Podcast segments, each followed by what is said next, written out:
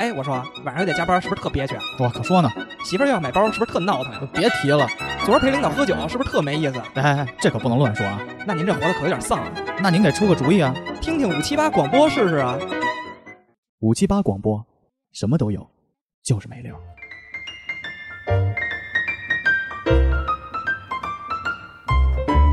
Bitty boppy betty, bitty boppy betty, bitty boppy betty boo boo.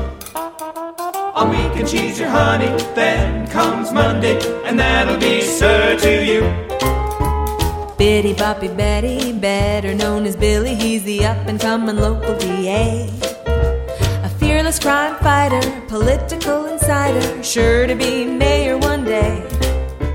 But 哎，大家好，这是五七八广播的最新一期，请回答二零一九，我是 MC 豹。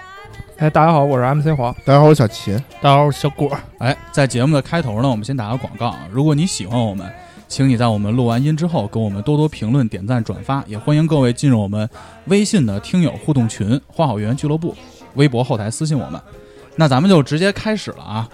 大哥，先把你这个环节放在最开始，好吧？什么呃，聊聊近况，聊聊近况。近聊况聊近况，聊聊近况。嗯咱们最最近近这个更新不是很没有一个固定的频率啊，对有有大太风范，我觉 得。有的鸡巴有，看心情，看心情。晚上刚跟头部电 台《丧偶坏男孩》交流完，嗯，就是这个大台都是不常更新的。又又攀上大船了。黄爷问问三好坏男孩说：“福爷，你们这期录什么呀？”哎，瞎糊弄一期吧。 嗯，我们最近确实这个各个，无论是从事儿工比较作多还是生活，事儿都比较多。对，而且六月份呢，就是先说最近啊，嗯，大哥就是上周一整周都在外地，出是两周，两周，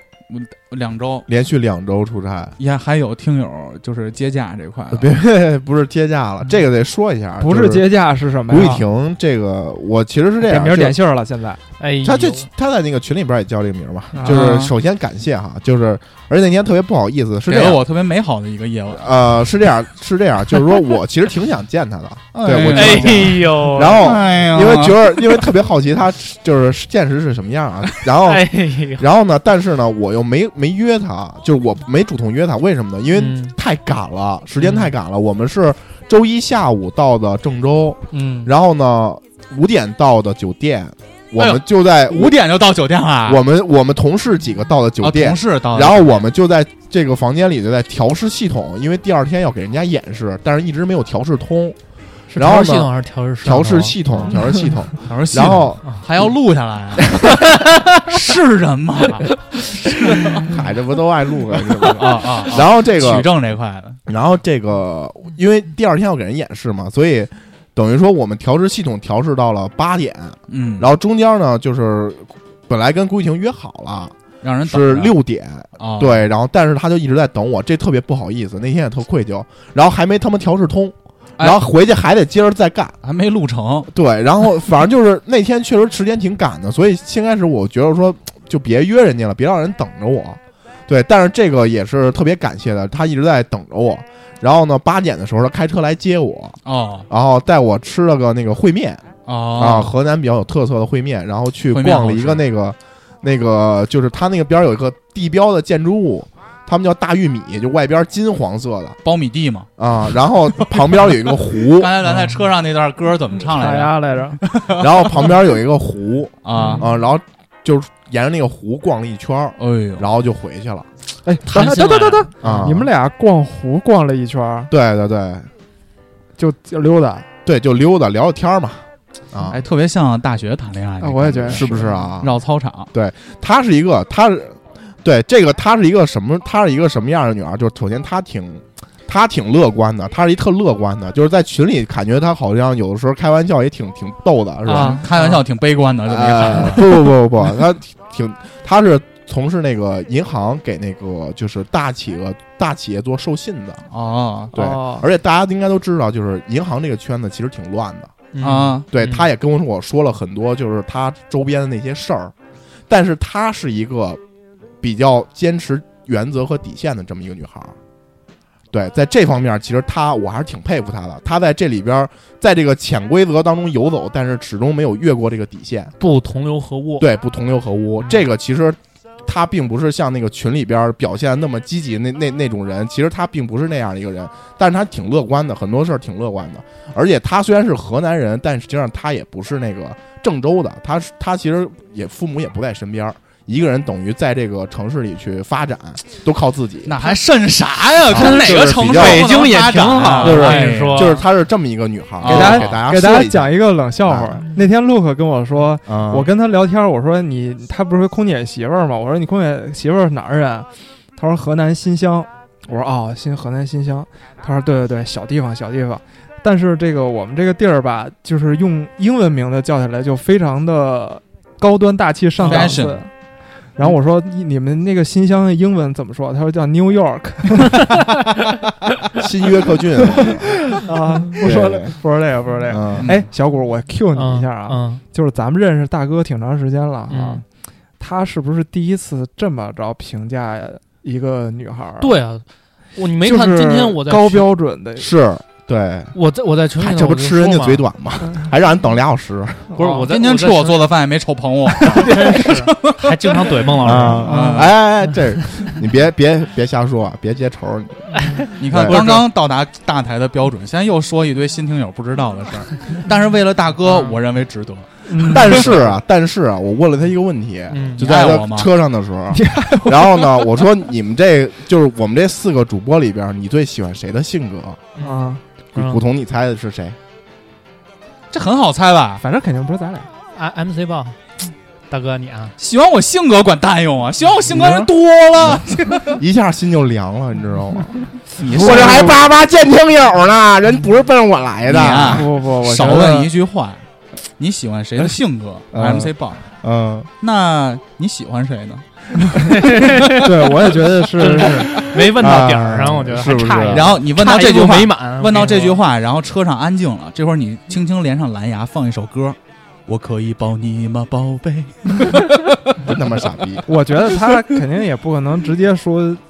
喜欢你，这肯定女女孩儿之间这跟你说，对你得主动啊我，觉得我这个这个话题我接过了，行，这这个个话话接题过说过，我觉觉得太就他是妈早了，对，太他首妈大对学生了，对我对对，首先就是非常感谢他这啊个啊招待，操啊嗯然后并且我也挺不好意思啊，让人等了我两个小时，因为觉得特他妈傻逼，就是感觉那种耍大牌那种感觉，你知道吗？嗯有种那种感觉，但确实挺忙理理的，解因为没办法，对工作嘛对，工作没办法，没办法。但是就这个事儿，我说啊，就是我去年出差，到了各地也有，就是听友跟一块儿吃饭啊，对聊天啊，有时候对他们还请客买单。嗯，我觉得，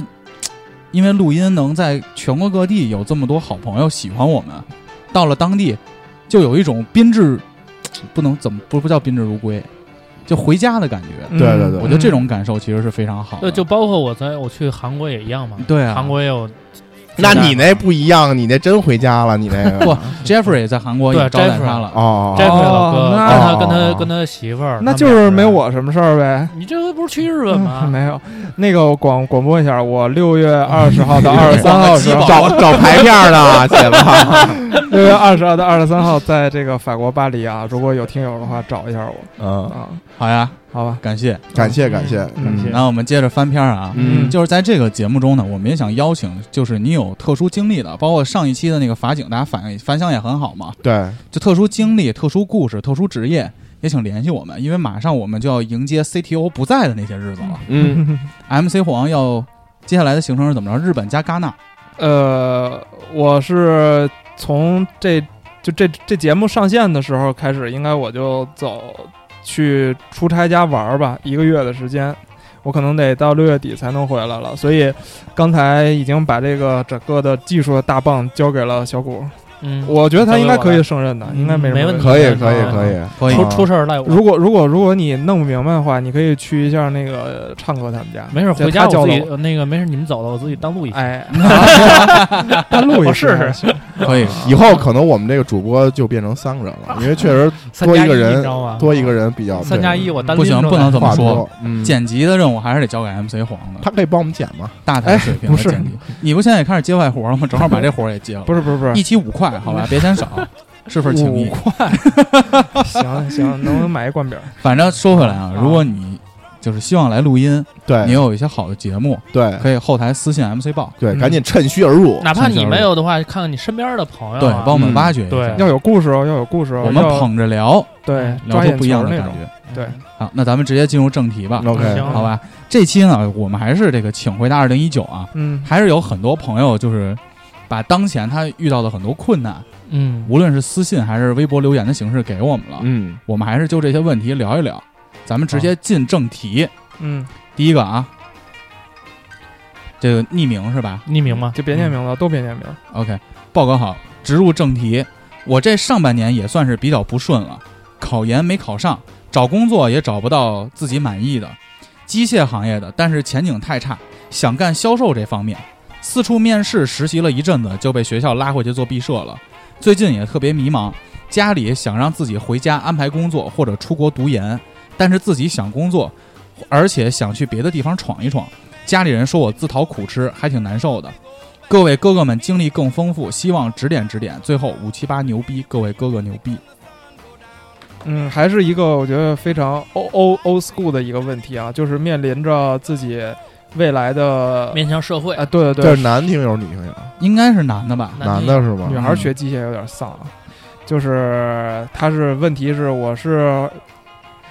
工作读研，或者是而而且还他这个工作还是分自己去闯，还是回老家被安排一份工作。，对，没错。嗯。我觉得咱们上一期有有有听友其实问到这个问题，对我觉得还是就是我们上期结论，我记得是还是看自身的这个就心气儿吧，我觉得。就是我看记你得想我不当想时出去说的闯是，如果嗯你觉得你应该去闯一闯，其实你不用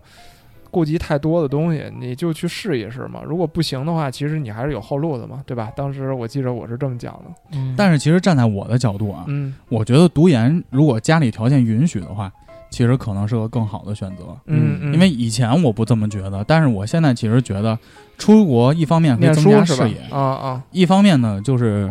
读研这个事儿，学历高一点，回来可能选择会更多一点。哦，OK，因为你如果直接进入到，而且你说你想当销售嘛，嗯哼，销售那就真的是一个靠年头积累的一个坑了。嗯哼，而且我觉得销售是一个特别全能的一个职业，嗯，谈不 上吧？别这么说，别这么说，别这么说。呃， 是不是有点有点高兴了？这朋这这朋友，你哦我觉性得啊，你是你想说什么？你性格得好，啊，性格得好 你，得让人喜欢你性格啊啊呀，对这性格管 啥用？又回来了。 嗯，所以所以我就说啊，就如果你想干销售这个东西，其实就还是看机会认老大。不是，你知道其实我想说的是什么吗？你说，就是其实我一直特别信奉的一点就是，嗯，所有人在真正进入职场之前，自己对于未来所有的职业规划其实都是，模糊的，呃我觉得是无用的，或者说是没有必要的。对你得嗯先干干了，对你才知道就自己是想因要为什么其实，在大学毕业那会儿，所有人都很迷茫，就是不知道自己自己要干什么，或者说那时候像我那样，其实我其实对自己有一个相对比较明确的规划，就是我我以后想进入到什么职业。但其实你真正当做了这个之后，你的想法会一直在变，尤其是你在见了更多的东西，或者是站得更高、看得更远了之后，嗯，这个东西会变化的，就是。你觉得你现在想做一名销售，但是真的当你做了一名销售之后， 发现真开心，有确实不用去公司。对，有可能这是一点嘛，你可能真的会爱上，但是有可能你就受不了去换其他了。所以其实，嗯，我觉得你在没有工作之前的所有这些想法，你其实都可以忽略不计。我觉得你就找一个好的机会去试一试就 OK 了。一个根本的一点，无论你出去读研还是工作，因为你毕竟你刚大学毕业，嗯，年轻就是最强的资本。对对你现在不用考虑任何问题，你只有要选一条路先走着就行对了。对，你有的是时间去所以试所试以水，就是试你坑看他说的，我觉得矛盾点不在于你选择做什么，而你是先家里这选块择，你先选择到底是要工作还是继续读书、继续深造。啊，这是第一步嘛。对他说的是想干销售，其实他现在选择的并不是说选择什么行业，真正他想重工要的作是对是想工作，啊 OK，是想工作还是想出国哦啊？，这个是一个面临的选择。啊，其实现在想干什么还太早了，因为他还没毕业嘛，啊就还要回去做毕设嘛。所以 MC 报你的建议是出国。如果是我重新再来一遍的话， OK 因为我现在工作也工作了七年了，嗯如果让我重新来一遍的话，以我的性格，我是更偏向于出国的， ，OK，因为出国有几个好处啊，嗯，就我现在看到的。第一，你学历高了，回来你找工作的平台和视野肯定不一样，嗯对就是你能去一些更大的公司，一个更好的平台。嗯而且最重要的一点，就我从我身边像崇梦阳啊，他们就是在杜克当学生会主席嘛。嗯出国还有一个好处，就是你身边人的这个档次也会再高一点点。嗯嗯那就关键还看你自己适不适合，因为出国人的那个圈儿也不好混，你知道嗯吧？嗯，得咱哥几个档次低了，为什么呀？他没出国啊，现在我们档次低了，嗯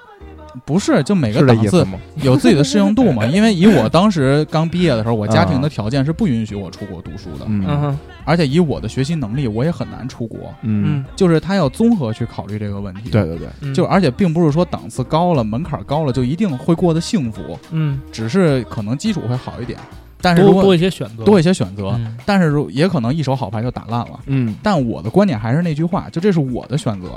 但是对于你来说，你这么年轻，其实你愿意干什么都可以。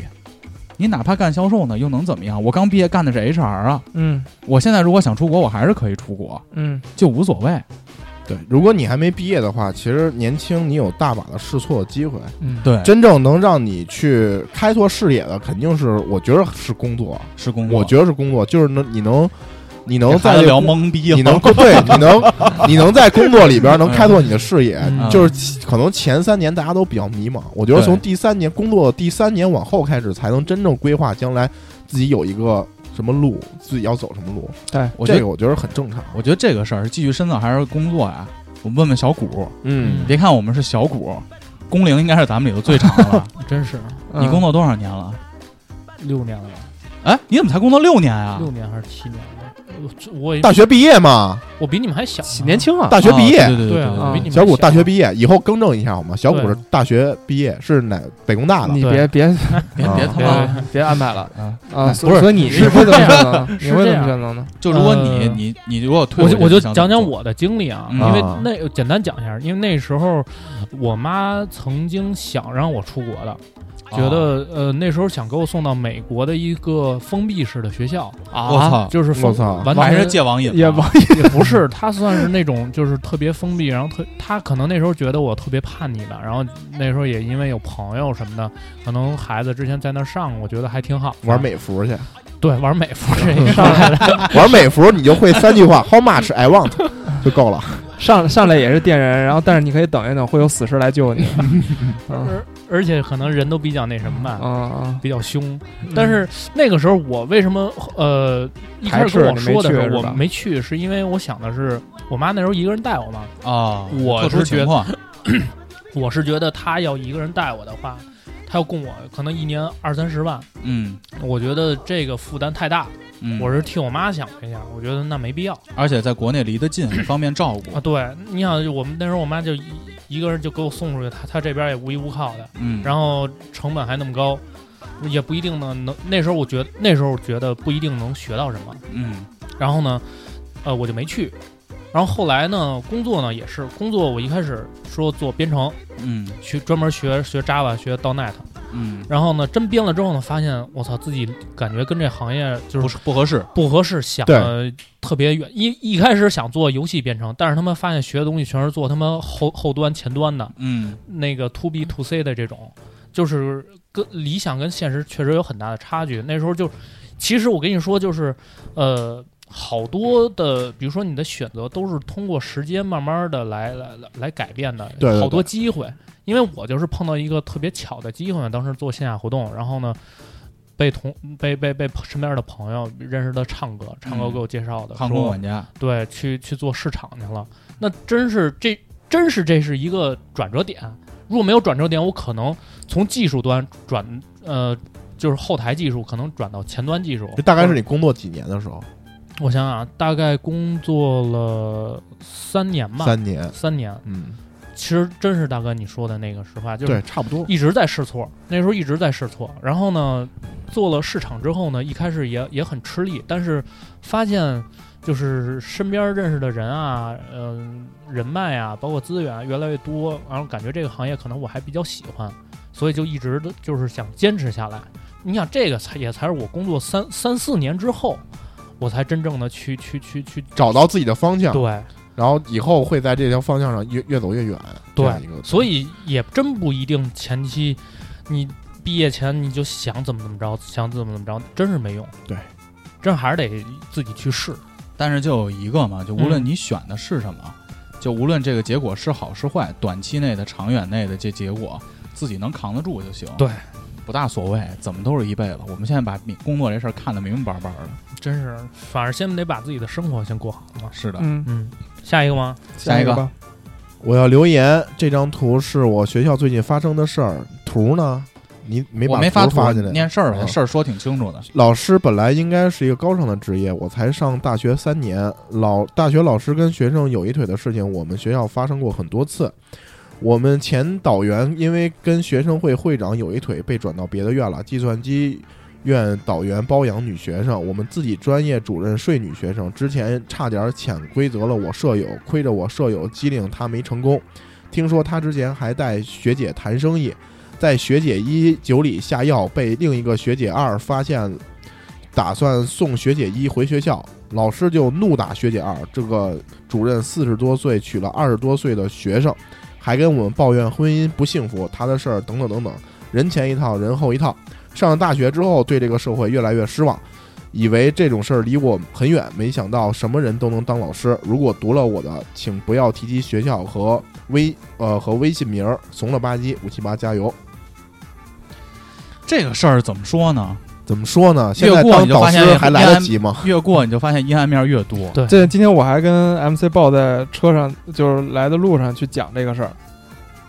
呃，因为啥来着？抖音，因为抖音，啊你的所有信息量不都来自于抖音吗？就是今天小佛还跟我说呢，说啊感觉这个新闻，这个网易新闻啊，包括什么头条新闻啊，都是假需求，人本不会看新闻。我说那信息来源都在哪儿？他说这还真不知道，但不是在新闻，有的人就是在抖音。 没有我我我前一阵儿刷抖音刷到一个什么呀？就刷到一个这个扶贫的一个抖音，一个一个一个博主吧，算是，就是他嗯经常会去走来走去，去一些什么垃圾场呀、嗯深山深山里边儿去、嗯去看那些特别惨的人，比如说这个老太太，就是从小就跟着父母要饭。然后父母死了之后，她也一直在要饭捡垃圾，就就在垃圾堆里爬，你知道吗？嗯然后就找那些人家吃剩的东西吃。嗯然后还有四个孩子，就是那种特别生，哎，就反正看特别惨。那个人的微就是抖音里全是这样的人。嗯然后当时我就想起了什么呀？我就想起，就是呃，当时有一个是什么庙啊？有一个和尚说了一句话，他说叫“世上苦人多”。然后我就跟 MC 报说：“我说现在啊，咱们这个社会有太多的黑暗的东西了。”就是咱们平时那些正能量看的东西，它只是一个小亮点儿，但是大多数的时候呢，其实我们有很多看不见的东西。对，所以就落到这个这个这位朋友他的留言啊，我就觉得其实，嗯，你一定要记住，就是这个世界上还是我觉得还是恶人要比好人要多，是因为我们有时候看到了一个好人，可能心里觉得。学觉得这个很悸动，或者觉得很温暖啊很温暖，所以我们才会把这个说出来，然后大家去感受这个温暖。但其实更多的时候，我们碰见恶人，像你，你看你你在留言里也说了，就是就还是让我们不要把这个学校这个跟这个这个微信名儿说出来嘛。其实你你在心里可能也不希望把这个恶的东西让它扩散出去嘛。所以我觉得你要保持好这个心态，然后首先呢就是保护好自己，然后在遇到什么事儿呢，首先要更加理智一点儿。呃，所以呃只能给你建议这么多了，因为我相信你说这种情况，不还是止非常在普遍的对，不止在你们学校里有，在社会上再有太多了，再有一些名校，包括前一阵儿爆出来的这个，呃，电影学院啊哈，嗯那就、嗯那嗯这个这个就这水就已经深的都不知道哪儿去了，所以这事儿怎么说呢？但我觉得他说这个事儿其实跟恶人关系还不大，嗯因为他说这个事儿，我认为就两个两个，在我这儿其实就两个观点。嗯，第一个呢，就是我认为这个社会性是第一驱动力；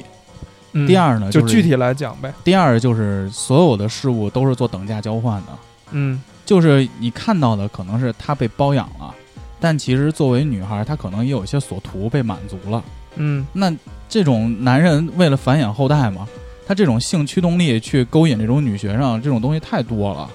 而且你说带着这个女学生 A 去谈生意，你一个学生，你跟着老师谈瞎谈啥生意？好好把学读了不好吗？嗯，能给你啥呀？有果必有因嘛，对吧？有果必有因嘛。嗯，我我说一个事儿吧，就是这个是我身边的一个人啊，就是他是一个全国比较知名的高校，他是个博士我操，啊，杜克嘛呃，不是不是，是中国中国比较知名的高校啊，啊就中国你数得上的那几个其中一个啊！啊。然后这人跟我关系很很近哈，嗯你们应该都知道是谁嗯啊，我以前跟你们说过在疯狂检索，啊。然后就是这个咱就不提了，不提哪个学校了。嗯然后他是一个博士，他在他是硕呃本硕连读的，本硕连读的。然后他毕业的时候压力非常的大，为什么呢？因为他的导师不让他毕业，就是他要给他的导师去干活是白干，嗯你知道吗？就是他研究的这个东西有课题，然后有论文，乱七八糟都有，但是毕过不过、毕不毕业是他的老师说了算。对，然后他的老师，但是我们这个跟我很近的人，他是个男的，嗯他的老师不会去睡他，嗯但是就是很简单，就是让他干活，压榨嘛，对，白干嗯白干，很多东西最后都被这个老师给窃取走了，嗯然后而且就利用玩命的利用他，嗯对，到最后实在就是已经到感觉要毕不了业了，嗯到这个程度了都快，然后最后也是就是很很曲折吧，嗯然后最后最后他还是顺利毕业了。对嗯其实我是觉得，就是现在学校，就是中国的学校里边，这种事儿其实挺普遍的。嗯对，因为一个老师，他你的一个导师，真的能决定你很多很多东西，决定你的未来。就如果说你读到博士了，你毕不了业，那其实就没有什么价值那。要拖几年就是几年，对你拖几年就是几年，而且你这几年的浪费，这几年的青春你就白白浪费了。对，所以这个时候，如果是一个男的，他就会玩命的压榨你；要换作是一个女生，面容姣好，那不定他压榨你的又是什么东西了。对，对，所以其实真的，我觉得，我觉得说有所图这个事儿，我我不太赞成说有所图哈，因为其实这个学生本身他图的也可能就是个顺利毕业，嗯你让我顺利毕业，嗯但其实反而是这个导师他在利用自己的权利去不断的压榨人。说实话，我觉得 MC 黄说的也有道理，就是还是恶人恶人多，但实际上当然不是每个人都这样，但实际上我们在这个社会有的时候，当你没办法掌握，就或者说你的命运掌握在别人手里的时候，你就最好保护自己，对吧？让自己的利益能最大化，不要就是让别人能伤害到你这样。我觉得是这样，因为我这个职业啊，经常会有这种甲方压榨我嘛。，对对对，从各个层面，尊严层面、利润层面，或者就是他的那些尊重层面，各个层面去压榨我，我没法阻止他压榨我，因为这是我工作的一部分。但是我有时候也很纠结，我觉得操你妈，我一北京小孩儿，我何必呢？求爷爷告奶奶，跟你们家这样，天天跟我尔虞我诈、阳奉阴违、断章取义的。后来我就有一个办法来处理这个问题，我就给自己设一条底线，就甭管这条底线有多低，每个人的底线嗯不一样，嗯因为每个人的生活处境、未来的所图、你的自身的条件、硬实力都不一样。对，所以我这条底线之上的事儿，我就忍了；但是底线之下的事儿，只要你触碰了，我就不做了。这个这个底线是在我的各个方面都在体现的，就包括此时此刻我在跟你们沟通我工作上这些问题嘛。嗯我就一个原则，我其实底线比较低，你做任何人和事儿都可以强奸我，但是强奸我你起码把套儿戴上。什么时候你把套儿拔下来了还要强奸我，那对不起，我不允许了。哦，就是你要有这个底线，你的套儿这个位置在哪儿，啊，那每个人就不一样了。所以放在你跟我们说这个老师和学生这个问题，就是你有你的底线，他有他的底线，每个人底线不一样。对，你要承认这个世界上是存在很多的多样性和很多的灰色我们不可控制的东西。那你确定好你的底线，在你的底线之上保护好自己，坚守自己，其实就够了，对，因为他不遵守他的这个师德，实际上是他的问题，也是他的问题。也是他的问题。我们就并不是说是社会上恶人多，但实际上老师确实应该是一个育人的一个职业。对，这个我觉得，但是这种个体呢，遇到这种个体，你又没办法。所以你对吧就要确定你的底线在哪儿。对对对，而且就是说恶人多，嗯、恶人到底有什么一个标准呢？其实我觉得也对于没我标来准说，真的没有标准。对，所以就是之前看的那个呃有一个台湾的一个剧叫《我们与恶的距离》嘛，嗯，你们看了吗？你给我发的那个对吧，我看哦，我看了。其实嗯他就在里边那个律师就说嘛，就是恶人是没有标准的。我姐夫当时，哎，我操， 给暴露了。 就是这这个人是有我个姐夫，哥们儿你认识一我朋我友姐夫，我姐夫就说没事儿，清华的，啊，嗯清华的博士，他啊当时那几个最导后师，开始讲着就想说来着，他将 当时的他当时的导师，除了那导师之外，其他的导师对学生都非常好，嗯都帮助大家毕业。他是毕业应该说相对比较晚的一个，嗯，各种剥削压榨他，白干了好几年。人那会儿压力特别大，啊，我就说出来了，就是清华的。但是看姐夫你这说两年，你说这个啊对吧学，校，你说这个学校牛逼不牛逼，对不对？对他可能干不出来说潜规则女学生这种事儿，但是他压榨学生嗯，啊，有就是清华的，我姐夫但是看咱姐夫这可以两实年名制，没关系。有失必有得，对对对对他也磨练了你当时的那个意志嘛，对嗯对对对对，就我觉得在那几年里，他也成长成熟了许多。对，嗯，好，下一个题啊，下一个题，说我是一个单亲家庭长大的孩子，从小也没和父母生活在一起，亲情这块儿确实比较淡薄，在家长面前整体属于听话规矩的类型（括弧就是压抑天性，不表里不表露真实自我的类型）。我没结婚之前谈的女孩也见过父母，不过那时候都是蜻蜓点水，因为和媳妇儿两家隔得比较远。现在组成自己家庭三年了，基本上带上提亲，总共见面不到十回。去到他父母家，还是会表现啊、略显紧张拘束。虽然他父母很热情，还有个弟弟。嗯，家家有本难念经，里面的事儿不想表了。我虽然很努力想融入他们的氛围，但是多年养成的习惯让我还是很难做这点。啊、咨询五七八，不求找到解决之道，只求不影响家庭感情的同时，又不那么做作的维持好表面功夫。呃，各位劳烦帮我分析分析。单亲家庭哈，这个我没太看明白，就我收到这条留言的时候啊，嗯他是说他跟他媳妇儿结婚三年就见过十回嘛，啊，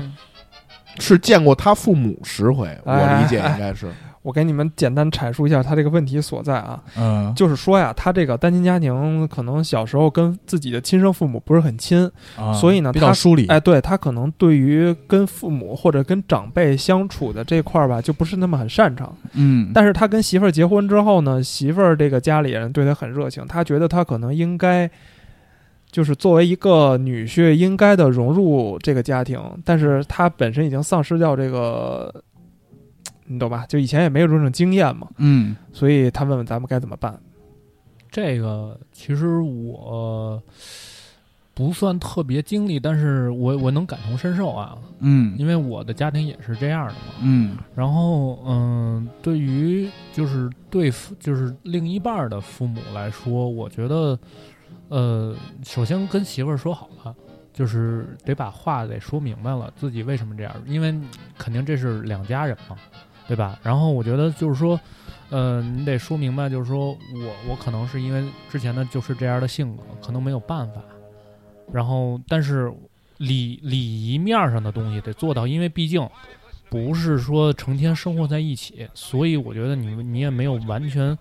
就一定要去真的跟他们融入，只要把面儿上的东西做到位了，我觉得也倒没有什么。就比如说我跟那个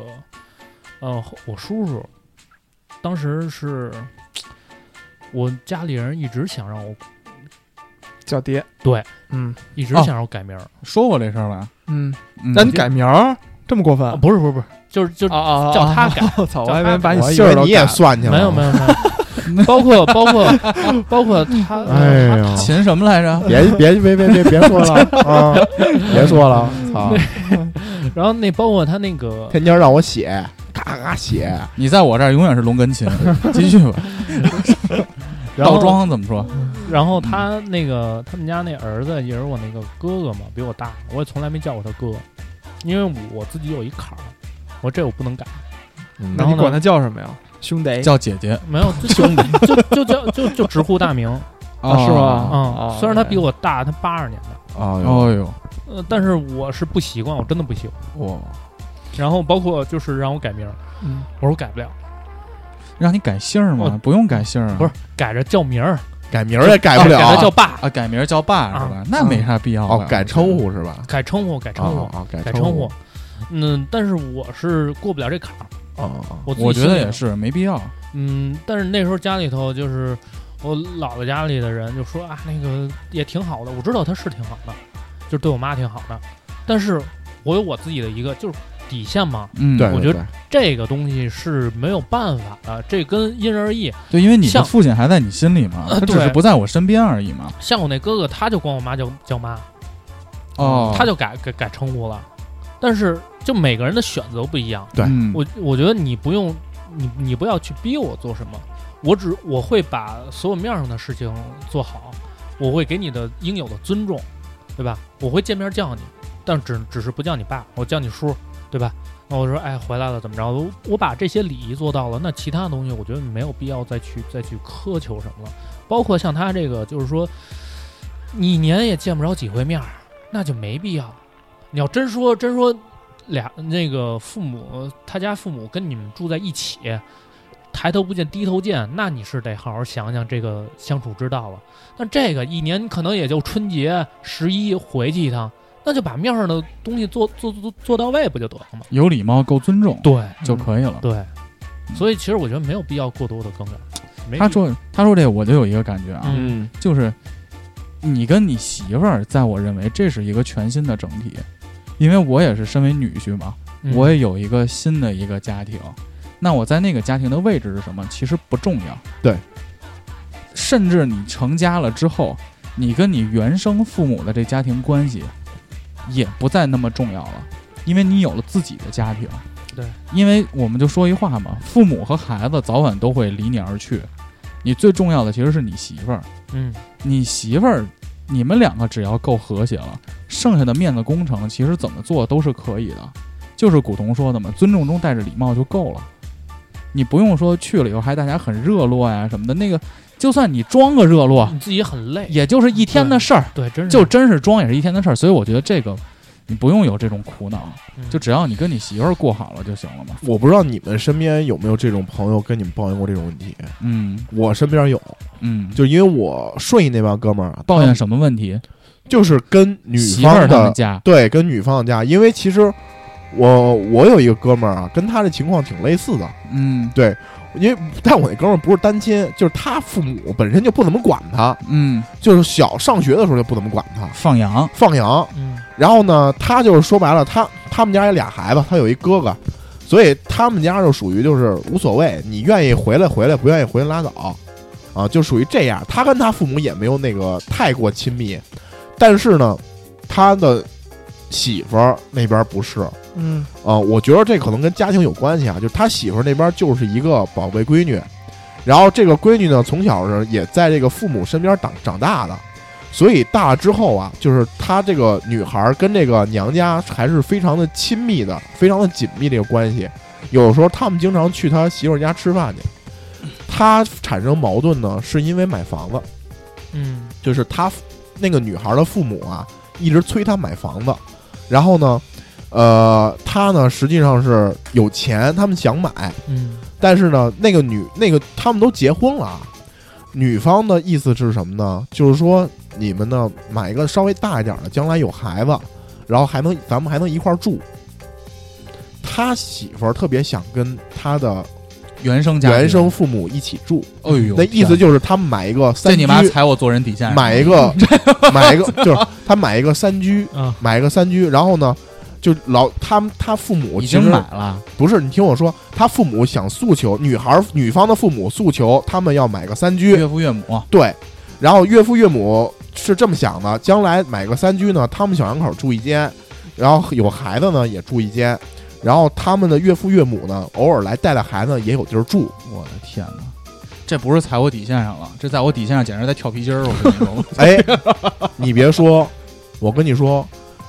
因为孟老师啊情况比较特殊，或者说也不是特殊，宁老师孟老师的情况跟那个女孩不一样。这个女孩从小就在她父母身边长大的嗯啊，有什么事儿也都是她父母做主，都是她父母给去出主意啊，去出钱。嗯嗯，所以其比较实依这赖个对这个女孩跟她父母的关系是非常紧密的，嗯，这会儿呢，我这哥们儿就不太乐意，你肯定不乐意啊、因为我们两个人有我们两个人的世界呀、嗯对我们不想你的父母天天闯到我们这儿来啊。对啊，对，所以就是，当然我们这哥们儿呢，其实也很想融入到那个家庭里去嗯，啊、也想很想融入到家庭里去，但是他一直就也没有办法融入到融入进去，因为人家可对你就是很客气，但是说真的交心那种东西也谈不上，嗯，你知道吧？就是跟跟闺女肯定不一那样。最后他怎么处理的呢？我就想听听。最后他妥协了，还是买了三居。我的天哪！嗯把那皮筋儿帮我撑死了 啊，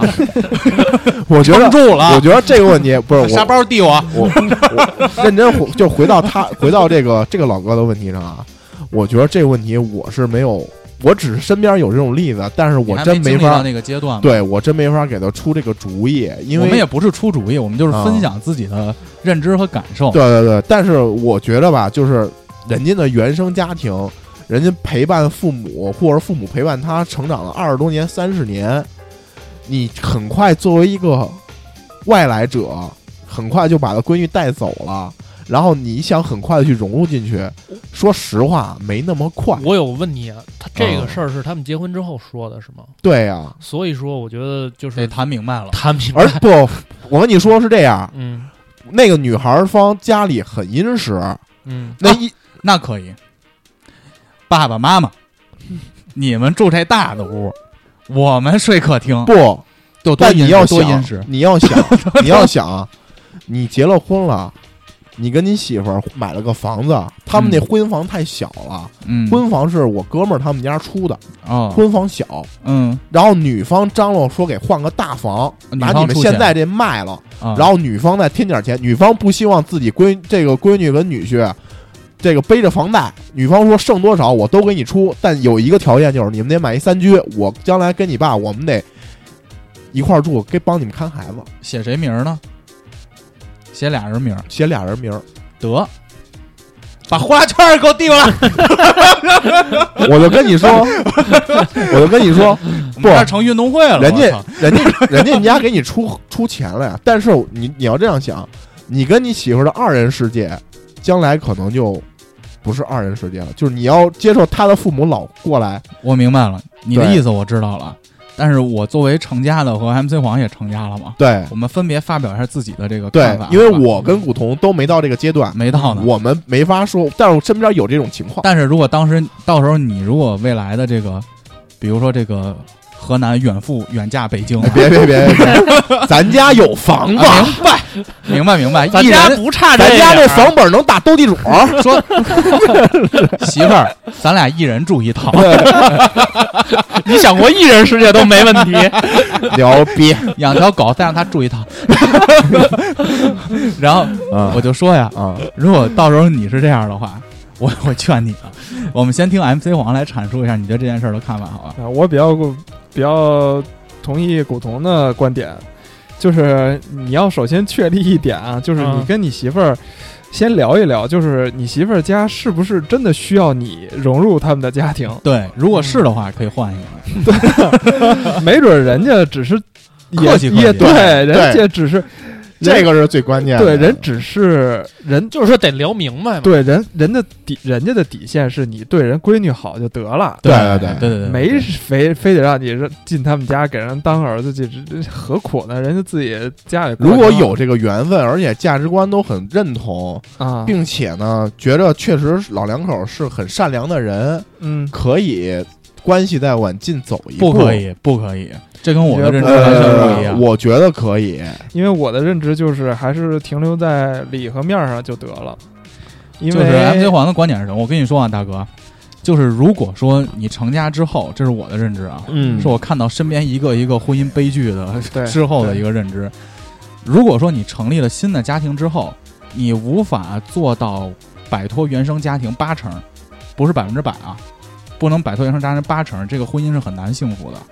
因为如果一旦把你的原生家庭，无论是男方的父母还是女方的父母，我这边有特殊情况嘛，因为梦然这边可能跟原生家庭也比较疏离，但是你也见过我爸我妈，嗯我跟我爸妈其实关系还是之前还是非常亲密的，嗯但是，一旦我成立了原生家庭之后，老两口也是把我们的空间留足了。对，因为如果一旦牵扯到太多的原生家庭，两个人会有很多很多扯不清理还乱的问题。但是我对我知我觉得你们这种情况，在中国相对比较特殊了，真的，我觉得大多数情况啊，我至少我身边那些，或者说二三线城市一点，对他们很大多数还是跟父母的关系还是非常的近，甚至就一点，天天去父母那儿蹭饭，这个我真认同不了真的生活都没有独立，就天天去父母那儿蹭饭。啊、这个你也有感受吗？对啊，但是孩子他妈都在这儿养着，当自己我得哄着。跟自己生了一孩子似 的，那会儿大哥都没了，我操！我我说你这自己还不如自己弄一个呢，弄半小时天候还佩归奇别人全。明白了，对啊，乔治，乔治，乔治、小小 小狗丹尼、小羊崔西、小兔瑞贝卡，啊，土豆乐园，但是我就说呀， 我就说呀，这个就是还是两个人的日子一定要过好。而且其实我觉得，尽管在中国是这种情况，但是长辈一旦你的孩子成家了，就是尤其就是成家独成立了自己的独立的生活之后，作为长辈，其实往后退一步，这个东西也是很关键的。对，就是你在该支持的时候挺一把，但是不要涉足人家太多的家庭上的鸡毛蒜皮的东西。对，就是嗯，任何人摆脱你都是可以照顾好自己的，而且他会过得更独立。对，主要还是我觉得中国比较特殊。说实话，中国父母跟孩子的关系挺微妙的，但其是实没有像没有像就像你父母这么开放的，我觉得很少了，艺术家嘛，很少了。艺术对啊家，嘛，所以说大多数这种情况来说呢，你能融入进去就融入进去。如果觉得他们的价值观或者说他们这个老两口也不是那么好融入的人，其实也无所谓。而且大哥刚才还说到一个房子的问题，嗯，我觉得这几个问题我们都可以就是就是衍生出来，衍生出来聊一聊嘛。就是当时我跟梦然结婚之前，其实他有他的房，我有我的房，哇，我们俩也考虑过把房卖了换一个更大的，嗯，但是有一个非常本质的问题，在北京这个土地上，嗯，我的房是我爸妈买的，他的房是他爸妈买的，把我们哪套房卖了，写上我们两个的名儿，我们觉得都不大合适，嗯，因为这个属于父母那辈儿传给我们的财产。对，不是自己买的，对，我觉得如果要是真的把两个人的名儿写进去，就自己努努劲儿再挣一套出来。对，这也是我这辈子的一个目标。嗯，就是，但是我想说的是，各家有各家处理的方式。对，嗯但是在非常多的敏感问题上，比如说跟原生家庭如何生活、如何共存，包括你的房产、你的资产以及你以后的所有收入如何分配，这些问题一定要在结婚前聊明白。那个，而且为什么说同居特别重要呢？对，你不同居有很多这种东西你都不知道的，有时候他口头同意，但其实真这么干这事儿他不那么办，这就导致为什么离婚率这么高。我觉得所以就是就是说，在成家之前，这些问题一定要嗯掰开了放在桌面上。对，没有什么么，不好意思啊对的，，真的没有什么，因为两个人在一起就是一辈子嘛。对，而且呃，我之前是我呃，我之前同事跟我说，跟我跟跟我分享过，就是大家可以在百度搜一下，有一个叫呃《纽约时报》的一个当时发过的，叫《婚前十五问》，嗯。其实里边儿啊，涵我盖好像也看过这个。对，比如说他大概我刚才我刚才看了，比如说第一个我们要不要孩子，如果要，对由对对主要对，由这也谁是一来个很负重要责。的问题。然后比如说呃我们我们家庭赚钱能力的呃赚钱能力及目标是什么？对消费观、储蓄观会不会发生冲突？就这些问题，我觉得都是很现实、很现实的。非常非常现实的，虽然可能大家觉得啊这问题不好启齿。对不好启齿，但是真的是影响你们两个人以后生活在一块儿到底快不快乐、幸不幸福的，真的很重要，很重要。对，因为你看，我就记得，我一直记得，包括我之前看我结婚那个视频嘛，嗯，我结婚誓词里有一段就跟梦然说的，就是无论以后我们产生了什么样的矛盾，我们一定要记住，此时此刻我们是真心相爱的。对，这些是虚化的东西，你知道吧？嗯，但这个爱情建立在哪儿？它不是空中楼阁，还有一些基石层面的东西。这是结婚之，前我们都已经谈得非常清楚的。嗯，到底要不要孩子，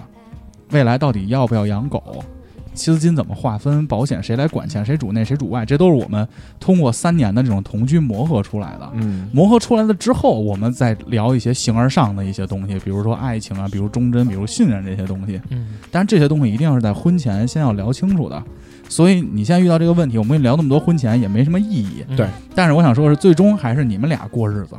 两口子是一个小 team，商量好了怎么一块儿的对付原生家庭才是关键。这对付是什么？报喜不报忧，如何孝顺？你们两个是一个整体，不要把自己割裂在这个新组成的这个 team 之外去考虑这个问题，认为他们是一个整体，融入这个团队，而你应该建立自己的团队，怎么去营造好你们这个团队的氛围？对，这个是我认为是婚姻幸福的一个关键，嗯，哎，你那个结婚，你跟孟老师读那个誓言还在我那书包里呢，在吗？在呢。留着吧，我那鞭策天你吧。我那是天苞他米妈地也没给人念，我那天他妈是孟老你师弟没给人不是念你听我说， 我那天问孟老师，我说哪天要不要给你拿过来？孟老师说，哎，不用了。对啊，不用了，要那玩意儿干 嘛？都是没钱钱都分明白了，，对，都是 都是虚的东西，啊都是虚的，纸形而上的。啊，一场秀，你知道吗？一场秀，多有纪念意义！那天我翻出来了，我差点拿着书包洗了知道真正的纪念意义是什么？啊！我们的回忆。你傻逼！下一个，下一个，下一个，嗯，你念吧，MC 包，这个感觉你回答比较合适也又又我比较合适，啊，豹哥好，黄爷好，古潼老哥好，大哥好。哎，顺序我比较可可信 啊。我是 sick 啊！哎，我操，没没事事儿儿，他没没事儿说他没说匿名这事儿，你啊念吧啊，好久没留言了，先说声抱歉。我这儿有一个事儿，想让几位哥哥出出主意。第一个呢，我现在找了一个新工作，也还是销售，比较轻松。你这工作辞了吧，销售没有轻松 的。领导呢，这前期也没给太大压力，但是现在也已经三个月了，我还没有拿出一份比较满意的业绩。领导这块儿呢，也没说什么，但是我明白我出不了东西，领导可能也会比较难堪。我们这是属于一个大公司的驻地办事处，所以也只有我和我直属领导两个人，这让我有些难办。没有可以去沟通的人，逐渐变得有些混日子。我有想过换个工作，换一种模式，但是这个工作也是通过家里人找的。如果突然说不干了，会有些不好意思。想问问几位哥哥，我是应该继续摸索找出办法，还是应该换个工作？我先说啊，你先说吧，我别说了，我这说全是喷他的话。嗯啊说吧，说吧，自己弟弟啊该喷喷，嗯，我就说呀，你首先不用考虑是不是家里找的工作，嗯，因为家里找工作也是希望你好。但是如果你要说销售这个活儿啊，我得跟你好好说说了。开始了啊，你要换到一个新的行业，几个月不出业绩是非常非常正常的，嗯，非常非常正常。因为销售是个积累的活儿，我们销售就有一个梯队嘛，就这个公司一定要保证你新新人的这个梯队是健康的。嗯，就是老人有一些单可以交给新人来做，新人呢可以给他一些学习的时间拉一把和积累的过程。嗯我也是新来的销售，我都会给他一些业绩，让他先撑过第一年，还有一些奖金。这个是一个基本的良性的销售团队，嗯，但是同时呢，还有一个问题是，一个领导一定要告诉一个销售如何开单，如何去规划一个市场，他要去教他东西的，对遇到每个问题要帮他分析的。古潼也知道，对我那项目我要素嘛，啊我们到时候也会录这期节目嘛。就是你的，你遇到问题，领导一定要发现问题，及时跟你沟通。就你现在对我的描述，我认为你是一个没有什么经验的销售，这个是很正常的，因为你岁数在那儿摆着，积累在那儿摆着。但是你这个领导，我认为并不是一个合格的销售领导。销售就是要跟对人，嗯就冲这个领导，如果我是你，我百分之百我就走了。所以我觉得没有什么不合适的，嗯，这是我的观点。你们说说你们的观点，嗯，那我只是从这个事业上啊，就这个销售工作上去分析啊，因为我觉得他的领导第一没给他就是充沛的这种有基础的客户源让他去跑，可以快速的出一些单；第二没教他一些方法，而且你跟你领导沟通频道上也有问题，所以我认为这不是你的问题，是销售领导的问题。那这个 team 又是一个驻驻地的办事处，而且就两个人，我觉得琢磨琢磨吧，好吧，你自己靠自己去想办法是很就想不出办法的，这个行业就是这样的。嗯，我也觉得是，可能是这个问题，因为我一开始在看你这个问题的时候想的是，你可能是在纠结于，就是我要不要逃避这件事儿，对，就是混着，哎对，怎么逃避呢？就是呃，这我如果再干不出点成绩的话，我就要走了，这是你的想法。但其实我在想，你是不是应该换一种方式去思考这个问题？就是如果你现在能在这个地方做出一些成绩，你是不是就不走了？所以这个是非常重嗯给要的。自己一如些果压力，对，如果你你是这么想的话，我我建议你还是在这个地方多去思考一下，就是如何能提高自己的这个价值，就是不管是从自己本身出发也好，还是或说通过你的领导去对你进行一些帮助也好，但是这个因为具体销售这块我不是很懂啊，就是如果说只有你们两个人的话，到底对你们的工作能有多大的影响？呃，这可能就是 MC 报解答那个问题的范畴了。但是就我的就是工作的这种大公司风格病的这种基础，哎在这儿对对对， 就是首先会从还是会从自己身上去找原因。两个人，啊这一个办公室有两个茶水间，我都不干。 这对两个人真接受不了，就是呃，因因为我们在干一份工作的时候，会不停的审视自己，就是这段时间自己有没有做出什么样的东西来，不管是对公司也好，提高还是对自身的己也提好高，对。如果发现没有的话，那你要想一下是什么原因，是因为自己不够努力，或者是还是一些什么其他的情况。嗯，所以我觉得你还是应该先从这个方面去考虑，而不是考虑如果我干不出成绩，我是不是要走这个问题。我最后还有一个嘛，嗯就是因为这是我的专业领域，嗯我跟你说的就是，作为一个销售的，我现在是小 leader 嘛，我没有管那么多人，但是像你这种新员工，我也遇见过。我其实觉得还有缓儿的是什么呀？就是当这个员工及时的愿意把问题甩给我，我去帮你解决这个问题。嗯你说你想开单，我告诉你怎么开；你说你有想走的念头，我告诉你怎么去解决这个矛盾。这对新员工来说，向上级反映是非常正常的。那我的工作也是解决你这部分的困惑，因为毕竟我我可能比你多个几年的这种销售的这种经验。当你提出这个问题，领导告诉你个办法，你再试一次，又过了几个月，你发现还是这样，那可能这个领导告诉你的办法就不太行。这个工作就是一个实打实的东西，因为它没有体系的保障，没有大锅饭可以让你混。如果你真的靠自己思考，我认为是不太可能的。嗯嗯我觉得其实工作这块儿不光是销售，我觉得所有的职业都一样，对就是首先你要确认你老板靠不靠谱，对，这是最关键的。两种情况啊，一种是你的业务能力真的很强，比如说你新到了一家公司，你会发现我操，这家公司你干的事儿很轻松，凭你的能力很轻松能胜任。这会儿呢，你要多跟领导去沟通。首先呢，让他给你足够的空间，同时呢，你又不能表现出就是压他一等那种感觉，让他对你很放心，干事儿很放心。这样你后边会有很大的空间去提升，不管是薪资上的、职位上的这些东西。如果说你这个你的能力开始换了一个新工作，你觉得不适应，这时候你更需要跟老板的更多的沟通。哎对，没错，就你是需沟要通这块。对对对，其实我觉得他的问题不在于说自己努不努力，是他想努力，但实际上他不知道方嗯向。对你这会儿就需要跟你的老板去沟通。对对，这会儿就是说白了，我想变成什么样，你告诉你表现出这个决心来，然后你的老板有没有方法去领导你？如果他什么都不管，那说白了，这领导没没有没有必要跟。没错，不是说考量一个公司怎么样，说白了，这公司你不会待一辈子，但是你能不能在这儿学到本事，能不能有人去传递你这些价值，这是最主要的。因为现在这个你现在这个年龄，其实并不是一个靠你的本事就能吃定一个行业或者吃定一行的这个年龄。嗯我们这个年龄也不行。对我们这个年龄也没到这个年龄，我们在一家公司做，不是说看他给的钱多或者怎么样，我们还是觉得自己有没有提升的价值。如果没有了，能学我到们也东撤西。对，嗯那其实提最提升的价值就是我向我的上边看齐，不是我向我的下边看齐。对我的领导是一什么样的为人处事的风格，他在遇到什么事儿该怎么解决，更多的时候我跟他沟通来获取这些价值。那如果没有这些东西，你获取不到这些东西的话，那不管是大公司小公司，你都可以走了，因为这个地儿没有可待的了。而且我们说就是这个工作嘛，就我们不谈只谈销售啊，就我对销售就是工作的理解就是术和道两个层面。你刚入一个行业，你术你别说道了，术还没有呢。对，但是术是你的直接领导可以直接传授给你的，你有困惑跟领导保持沟通，术积累到一定程度的时候，你才能看整个行业，你才有了道。你现在还没到那个阶段，你现在这个东西都是直接领导可以帮你解决掉的。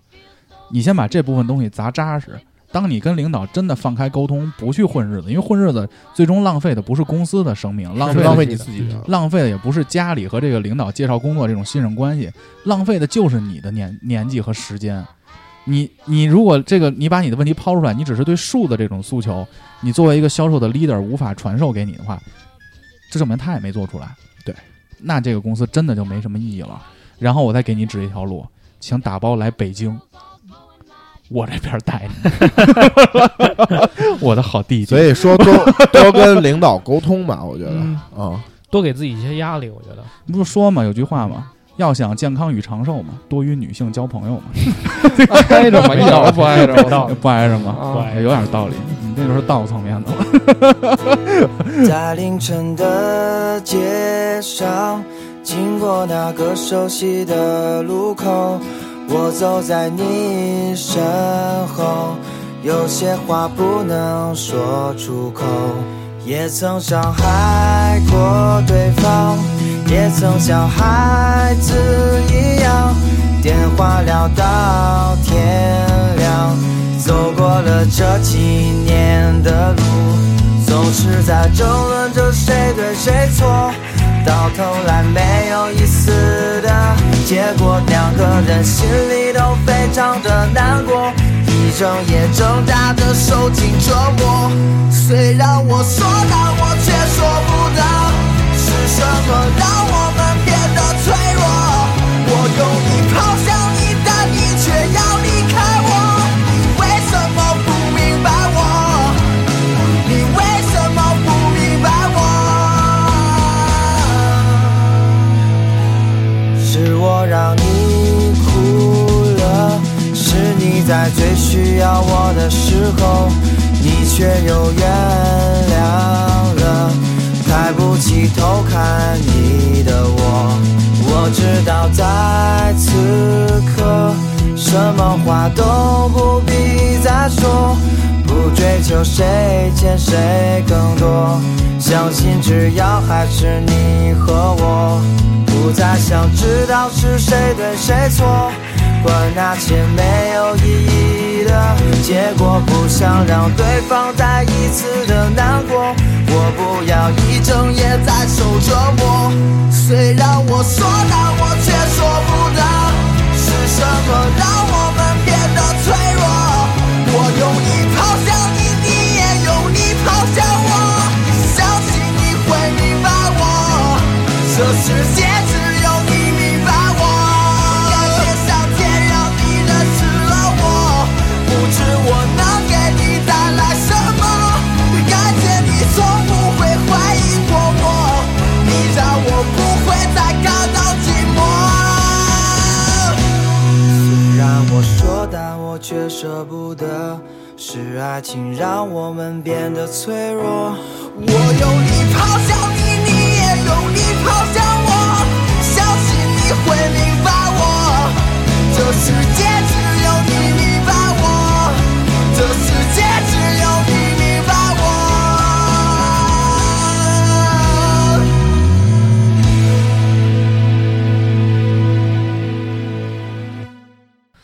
这是匿名的啊，呃，叫小 W 就行。下面开始征，呃，四位主播好呀。看来评论感觉大家的问题都好严肃啊，可能我就是学生还不知道社会的险恶吧。我的问题相比之下都感觉不是特别重要。大学两年了，终于有了一个比自己呃一个比较喜欢的男生。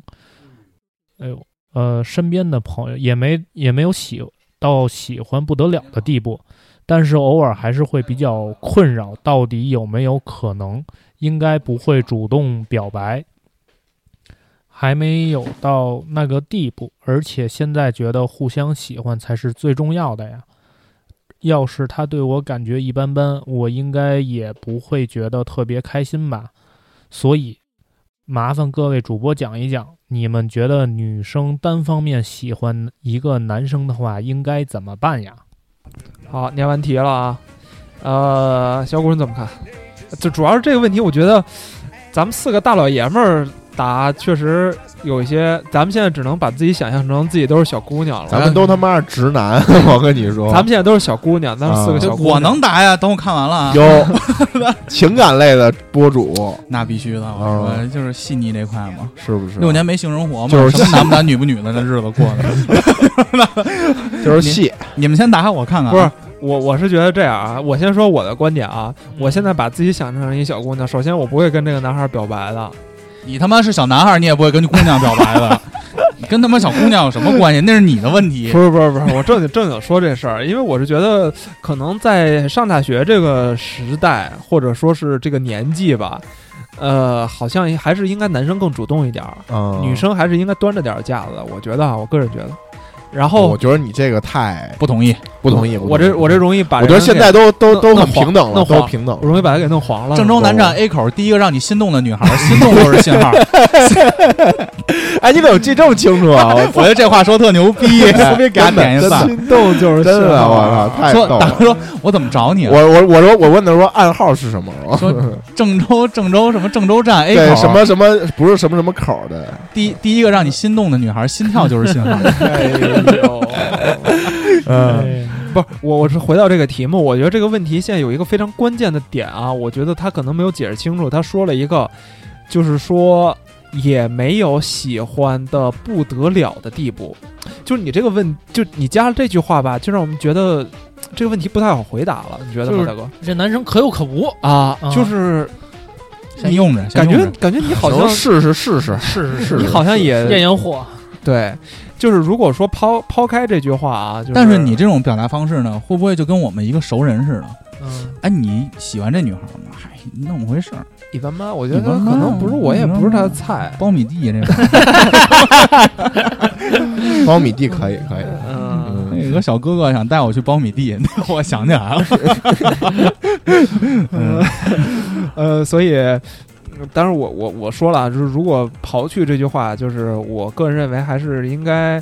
嗯，你可以自己主动一点，但是表白我觉得还是留给男生吧。啊，对，啊，不，，我觉得我觉得这个，我首先我表达观点啊，嗯我觉得现在男女都比较平等，而且现在平的等男女都比较开放，啊哈，有句俗语嘛，谁表白谁这都无所谓。，对，嗯，但我觉得上大学嘛，想试试就试试，无所谓的，别别有也那么结不大了的婚，别对， 别有那么大的心理包袱。嗯，对，就是你看我们这儿也有六年都没让碰过的对，这种事儿也有。你也吃不了什么亏。对，吃不待了会儿我亏教你，他怎么对我，你怎么对他。黄浦江 计划这不是有句俗语吗？啊，没有耕坏的地，只有耕死的牛。那会儿嗯不咱也不吃亏 那会儿天天看《 亮剑》是吧？啊，生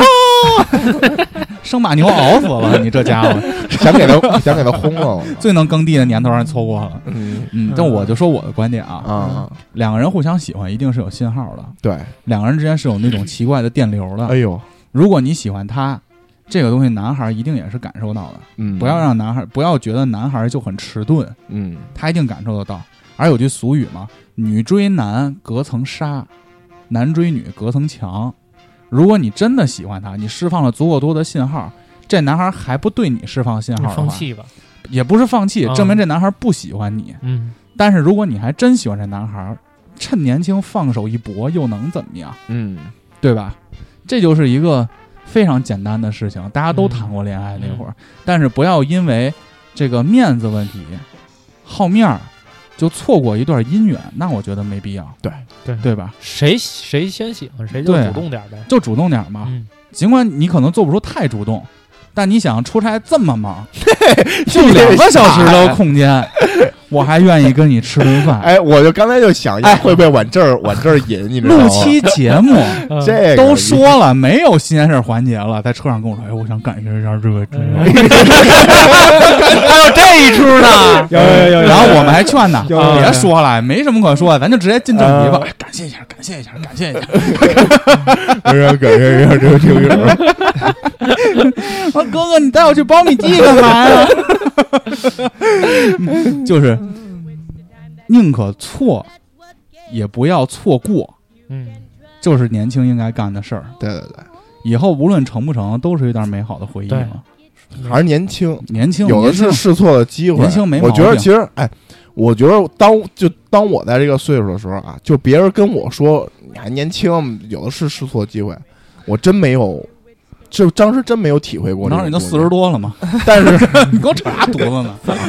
你知道血压多高吗？但是 你操啊你妈，过两年都他妈领他妈退休金了。你血压多嗯高？啊一百一。 你呢？ 你俩 然后现在真是觉得，操，如果要回到那个年龄，真他妈有的是机会，对对吧？你真的不怕试错。嗯哎嗯。嗯，好，这个问题我们就过了。啊，祝福你啊，祝福你啊！嗯无论怎么样，大学谈一场轰轰烈烈的恋爱，还是一件美好的事情。祝福你不要错过这个时间嗯不，要错过，不要错过。嗯，下一个，不知道现在私信还来得及吗？和女朋友一国，她在中国，我在韩国。我想放弃这边的工作，回国找她，但是家乡是八线小城，没发展的余地，应该怎么选择？来，小谷答一 下吧，也是中国韩国这块的，中韩建交这块的，你让他来韩国不得了？解解答了。对，韩国那么那么多人呢，那是比不是？啊分舵这那个都熟，而且我觉我是觉得，呃，八线小城没有发展余地，先看你俩人谈到什么地步吧。我觉得，对，我觉得这个是最关键。如我果觉得这是俩问题，我觉得这是俩问题。嗯这两道都是情感问题。呃，一个是异地恋的问题，一个是嗯将来发展的问题。嗯，但是我我是觉得这个，我为什么就是他也是想让咱们一块儿给解答了嘛？但我觉哦得这个是能放在一起说的，就是如果你是觉得八线小城的话，你没关系，啊，你俩人俩人在一块儿，你可以去去其他的城市发展，啊这都没有问对，题。去过一线城市吗？对一线不行，你二线，嗯对吧？现在是或者你把他从八线小城接韩国来，对啊，韩国也可以啊，韩国现在条件也也也很好，包括那个那个那个对对于这个这个这个这个中国人对于李胜利这个是，对，然后自主创业李胜 利嘛。我们五月份的素食锦一定非常精彩，我跟你说。我我我是觉得异国恋这个事儿其实倒还几好，主要是看你以后的发展，包括你女朋友的发展哪一边儿的呃承担基础更好一对点基。础更好一点，可以做一个妥协。如果实在妥协不了的话，那你看看有没有必要就是及时止损。你看，像像古潼这边也是，因为他在北京的基础会更好一点嘛。，对，所以佳佳也是从韩国来北京嘛。嗯，但是就是你们俩啊像那这个祈祷明镜，别来北京啊，别来不北让京，啊念名儿，没你妈没什么 啊呀，有吗？没有吧？就说就统一都不念了。啊，，行，懂。那什么别，来北京，别来北京，因为你们孩子上不了学，今天那文章 MC 太炮缺了刚分了一篇文章，我也分享了，我也看嗯那文章太缺，孩子我学我是缺了是吗？对啊，孩子确实上不了学。啊，古潼的观点我觉得也很对，而 就而是家且长没而且努力而且就嗯比如说那个那个像 Jeffrey 老哥，嗯，他他他就是呃女朋友在韩国嘛，嗯，当时在韩国上学，他就是后来到的韩国，然后去现现学习的，嗯现学的韩文，哦然然后在那边当那个算是技术，也是编程这一块。哦，所以其实就是看需需求，两个人觉得说真想往下走下去，那肯定得有一方去妥协嘛。就是所以就是看你们两个人的怎么选择，得好好聊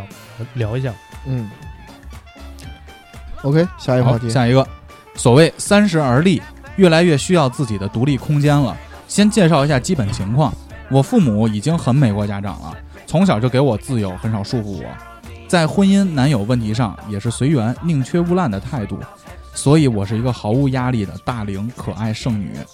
然而，随着年龄的增长，我开始对领地划分问题有了体会，开始嫌弃母亲对厨房的使用摆设，幻想着自己有一天要怎么布置温馨精致的厨房，慢慢到简洁干练的卧室，慢慢到温馨、浪漫且狭小的客厅，以及有花有草的小阳台。没有父母的唠叨，没有他们的多管闲事，纯粹的就想在清晨睡眼惺忪起床，举着黑咖啡，大声放着音电视，不用和任何人说早上好。但是现在租房一年至少六万，对我还是很有压力的。现在是一人吃饱，全家不饿，可以有几趟说走就走的旅行，吃喝玩乐也不用拘着。但是，一旦租房后，一夜回到解放前，算计着过生活。当然，一个有故事的女同学来说，让自己开心最重要。所以我肯定选择把灵魂先困在和父母住的大房子里，先去挥洒自由的肉体。我想，这是大多数单身女孩的烦恼吧。生活教会我们独立，但是物质又让我们有点小依赖。生活本身就是个矛盾，但被动的在认清了生活的真相后，依然热爱生活，才是长大独立的样子。话外音就不多说了。P.S. 原生家庭有故事，历届男友的故事，自己开店奋斗的故事，越来越热闹，越来越孤独。大哥可以拯救你这苦恼，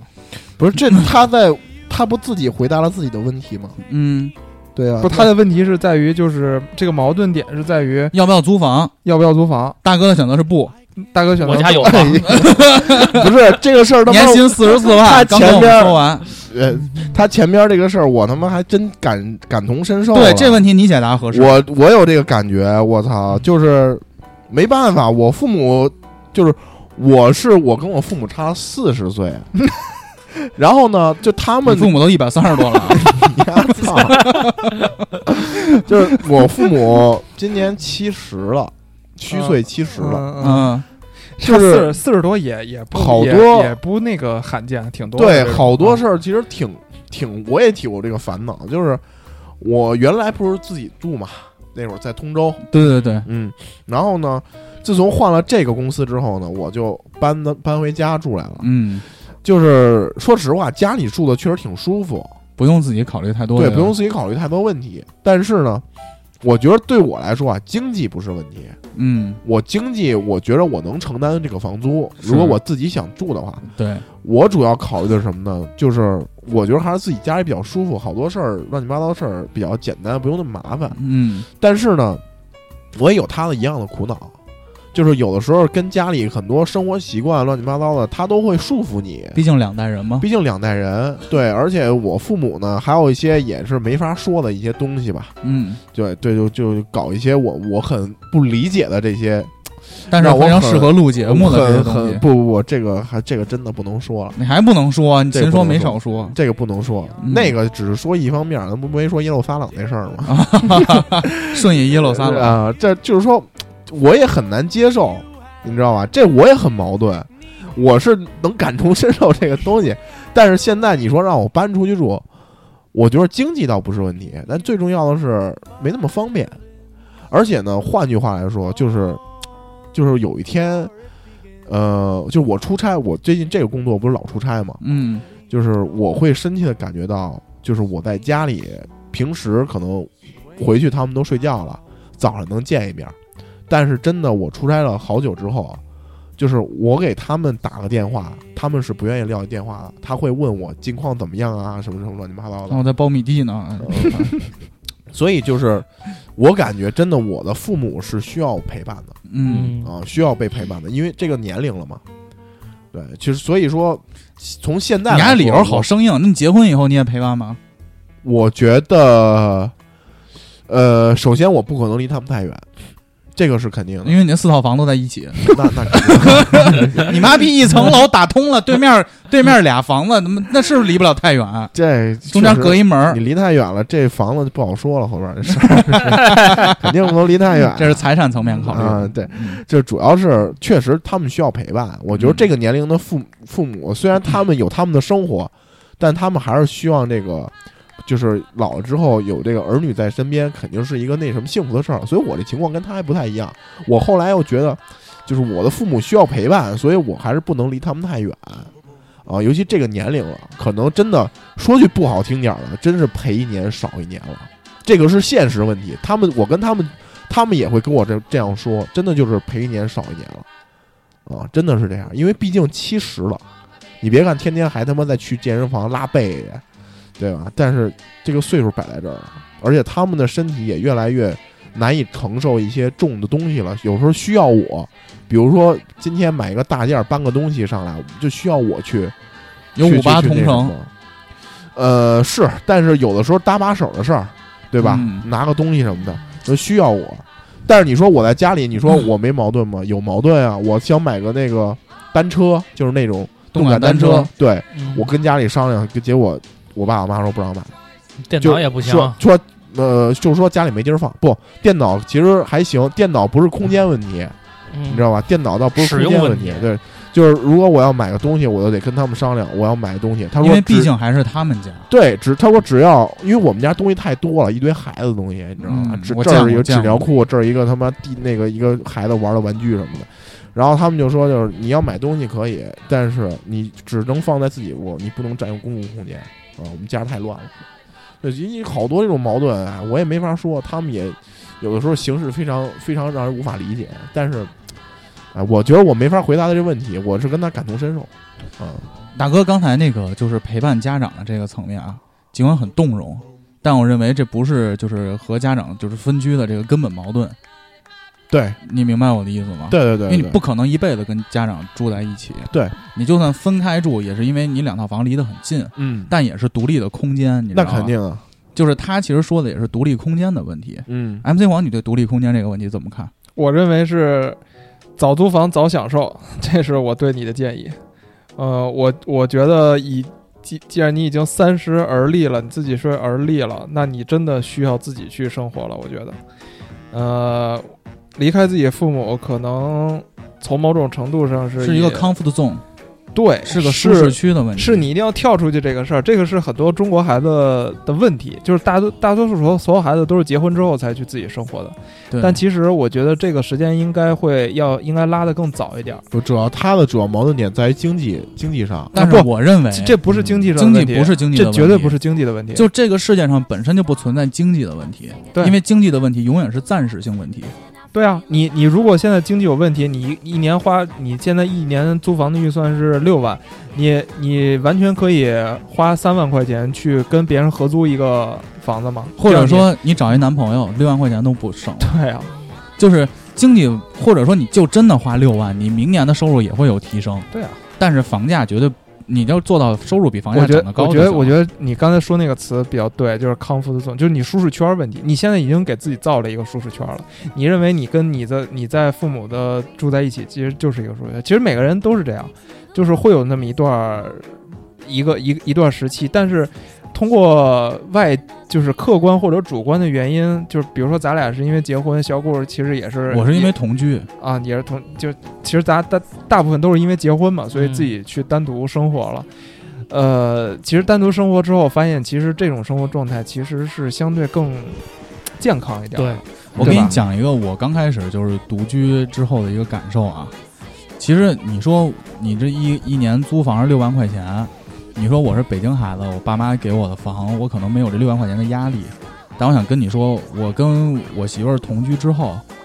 远不止这六万块钱，嗯，装修啊、买车呀、买狗啊、买保险啊、日常的开销啊、买包啊，绝不止这六万块钱的问题。嗯，但是经济的问题是暂时性问题。同独居之后给我造成第一个困扰是什么？我不会洗衣服，我不会做饭。嗯，我那会儿我自己刚住的时候，我孤独。你啥时候不会洗衣服，大哥？我刚自己住的时候不会洗衣服，我不会使洗衣机，啊，手洗也不会，懒得洗。手他没，洗他说白就是没洗过，没洗过。我自己住的时候，我跟我爸妈住的时候，就一个感受是什么？就是我哪天突然下班以后，发现我房间巨干净。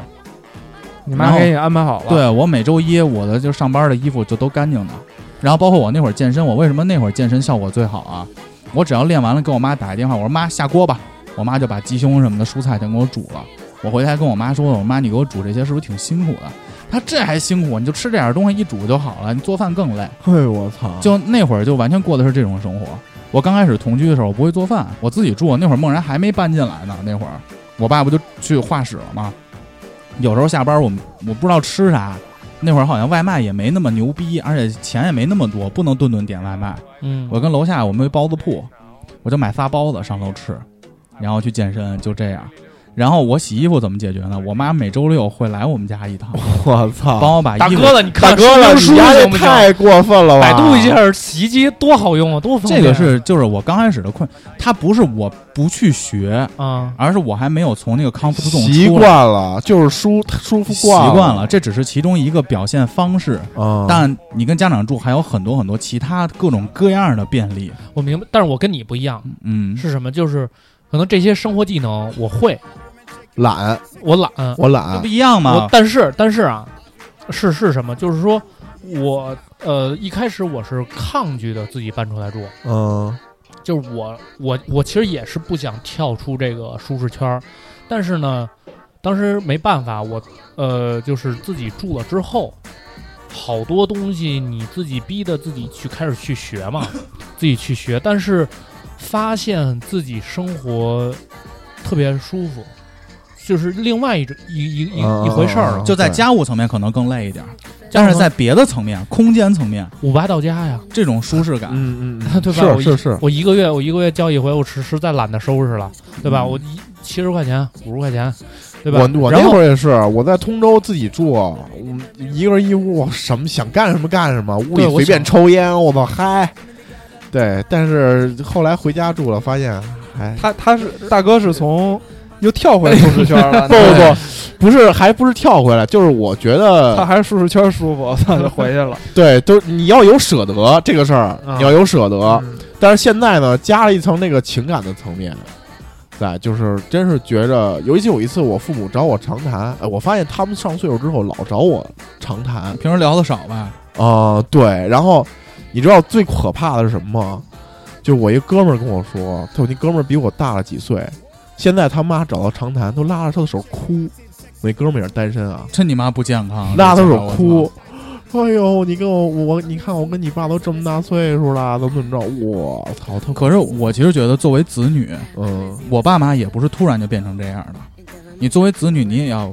培养他们有独立人生的这种东西在。对没错，这个我非常认同，就是你一定要。就是你的父母其实也在需要适应一个过程，就是你不在身边了，而且这个东西是需要你去去影响、去对培养的。啊对对对对对，这个东西就是你要去陪伴父母，但是你陪伴父母的方式不是天天守在他身边听他聊，对对对，而是你要经过长年累月。我从二十岁出头就在跟他们说这些，就是独立生活啊，包括死亡的这种观点，包括我现在录音，他们七期节目也听嘛。这是你作为子女也应该告诉他们的东西，因为他们获取信息的第一手是来源于你，嗯，而不是说每天陪在他们身边。你不可能每天陪在他们身边，对，这是做不到的。对，所以我说就是同居，只说同居这件事儿，当然对父母的陪伴，这种去空巢老人嘛，对父母的陪伴，这个是很重要。但我认为这不是这个问题的关键，你明白我意思吗？我知道，就是还是说，如果说你需要一个独立的空间，我觉得你还是可以去寻求一下这个东西。他现在对没是错他现在是需要一个勇气来跳出这个东西，所以嗯我觉得其实咱们应该鼓励他去对，这是 comfort zone 的问题，对就跟你去换工作一样，你明显知道这艘船要沉，这会儿你是选选择我再忍一忍，我再闭目不看，还是去选择新的船，这就是个舒适圈的问题。就是你当你自己住了之后，你可能会有一些新的呃幸福感，对新的幸我福太感，爽新的了，太爽新的了方那向，几真年的觉得太爽了。对我，我现在自己住啊，我呃，比如过年，我妈让我在她那儿住，我特别不想住，我觉得我还是想回家，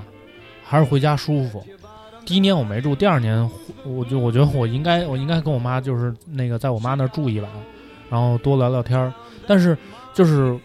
我我我想说的就是说，你的你当你自己住了之后，你会有一些新的人生目标，你可能不不再单单的只是说起床之后打开电视喝喝杯咖啡，可能就不是这个了。对，你可能比如说像哎，你说起床之后想，操你妈，我又该交车险了，下个月房租我操你妈，电费又不够了，水费又不够了，家里这么乱，地这么脏，狗满地跑，弟弟又吃屎呢。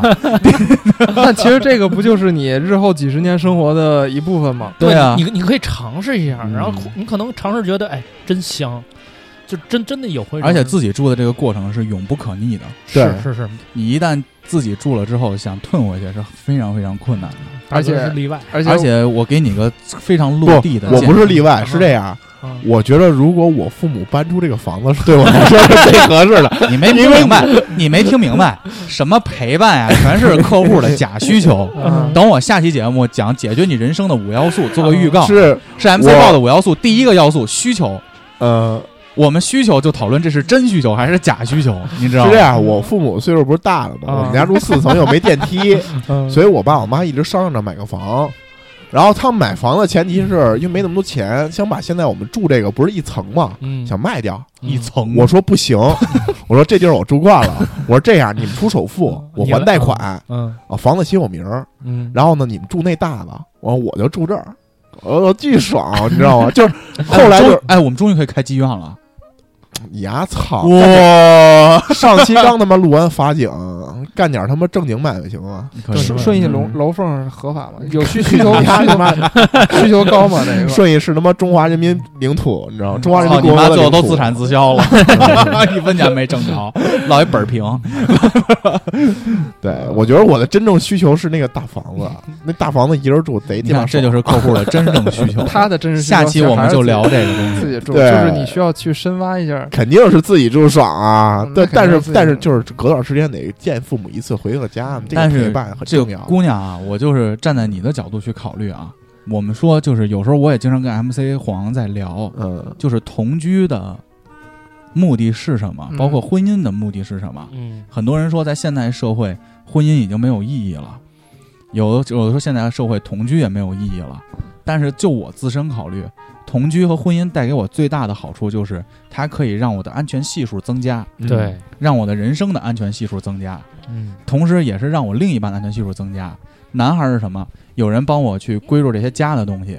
猛然帮我去理财啊，去买保险啊，去规划旅游啊，去分担我的压力，去做出陪伴。那男孩儿的责任是什么？提供你相对优质的生活，给你看到生活的希望。就是很多事情在咱们这个岁数是不需要你一个人去面对的。没错如果你家不是非常殷实啊，如果你是又能力又高学问，一一年挣一百多万，婚姻对你来说不重要。嗯在我现在认为都是这样的。包括我有一姐姐就冷冻精子，啊生外国小孩儿，我操，姐姐能冷冻精子不就她去国外买冷冻精子嘛， 哦，自己生孩子。哦，就我自己要生孩子，我高收入，我就想我操当妈妈，我操，她也可以自己过一辈子。我们说婚姻的根本目的就是让你安全系数增加。嗯以前上一代人他们为什么结婚？因为上一代人结婚，家务占用了他们很长的时间，因为自动化的东西没进来，你洗衣做饭这都要每天占用很多的精力，所以他们婚姻也是让生活成本降低。 嗯， 你作为一个女孩子，这会儿其实有一个可靠的男孩去照顾你，也可以帮你分担这部分的压力，也可以促使你往前再走一步，向前一 步，向前一步嘛。想前一步，所以我觉得这个东西，独立 哎呀和婚姻并不冲突，独立和同居也不冲突。我还在跟那节目呢。六六六我六上六，回又看了一期，贼鸡巴逗，是吧我跟你说，太有意思了。嗯，行吧，那这个问题咱们翻篇儿，下一个。翻篇这儿都是呃微博里边的了留言，时间还够吗？嗯，一个小时四十分钟那我们今天就这样了。啊，我们这个五七八，请回答二零一九啊！大家有问题可以随时私信我们四个，嗯，也可以随时的微博私信我们，我们就会攒够一定的时间跟大家去讨论一下，因为对每个人留言都非常用心。对，除了有的人给我留一个我想减肥，嗯 你留这种东西，我们就连回都不 回，啊， 就是大家都很用心，我们还是希望就是跟大家讨论一下，不是解决办法，是我们每个人对这个问题我们会怎么处理， 对给，你我们多一把些这想法。个微博置顶吧，然后就是作为一个我长每期期的话节题目都微博置顶啊，对有多少个置顶啊？不是把这个话题置顶上去，话题能置顶吗？可以，可以，可以，就把这个微博这个这个话题置顶上去，然后每期都可以留言，我们去不断更新这个节目。私信可吧，对，私信所有的留言我们都尽量能念到嗯嗯啊。这些问题好吧先攒着，嗯包括下最一期最近根据这个就是这个五七八这个情况下，二零一九，啊其实大家有很多的困难。嗯我跟 MC 王来的路上我也说，我听了一档别的节目，就黄志忠他说嘛，其实黄志忠他的微博就很多人也问他一些问题，就他人生中面临很多的选择，嗯很多的困难。黄志忠就说，其实他们问我问题，并不是来寻求一个答案，因为我知道，就他们每个人留言都很真诚我这。么黄志想黄志忠说，啊就我们给你再多的答案，其实这都是你的人生，我给不了你答案。对，我只能让你宽慰。而且他说，其实你有困难、有选择，其实是一件非常幸福的事儿。因为你看，我们这期读了那么多，他其实选的是是跟家里住还是单住，他起码就是一个选择的问题。很多人还无家可归呢。他有的人选我到底是事业重要还是家庭重要，那证明你又有事业又有家庭，你有这种选择本身就是一件非常幸福的事儿了。他还说了一个观点：困难也是相对的嘛。什么叫困难是相对的？这个困难对你来说，此时此刻它可能困扰着你，但你站出来看，它可能对于别人来说，这个困难对别人来说已经是非常小的了，别人有更大的困难嗯。他又举了个例子，他说他有一个朋友，经常坐飞机出差，国外的嘛，所以他给这家航空公司四零零打电话就求助的时候，都面临困难嘛，嗯机票改签呀、啊什么遇到问题飞机起不了飞，给 C 零打电话的时候，如果接电话的这个是个中东人，他就直接把电话挂了。他说这不是地域歧视，他是说因为面临中东人，我这个困难根本就不是困难，嗯他就不会百分之百的诚心实意的帮我去解决这个困难。嗯，为什么呀？因为当你跟中东人说说我机票改签遇到困难，到底该怎么办？我现在很着急。中东人这会儿给你回的是我二十五年没喝过干净水了。那就是说，其实你的困难在别人看来其实并不是困难，嗯，所以说，你只要把这段时间撑过去，你再回头看的话，这些问题也就迎刃而解了。对对所以我觉得大家也不用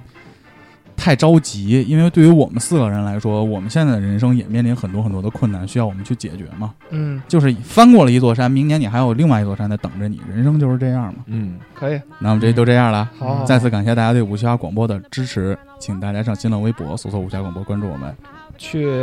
网易音乐、荔枝 FM 还有 Podcast 搜五七八广播，还有五七八微信公众号五七八 radio 大哎写，新的一周愉快，拜拜。哎拜拜拜。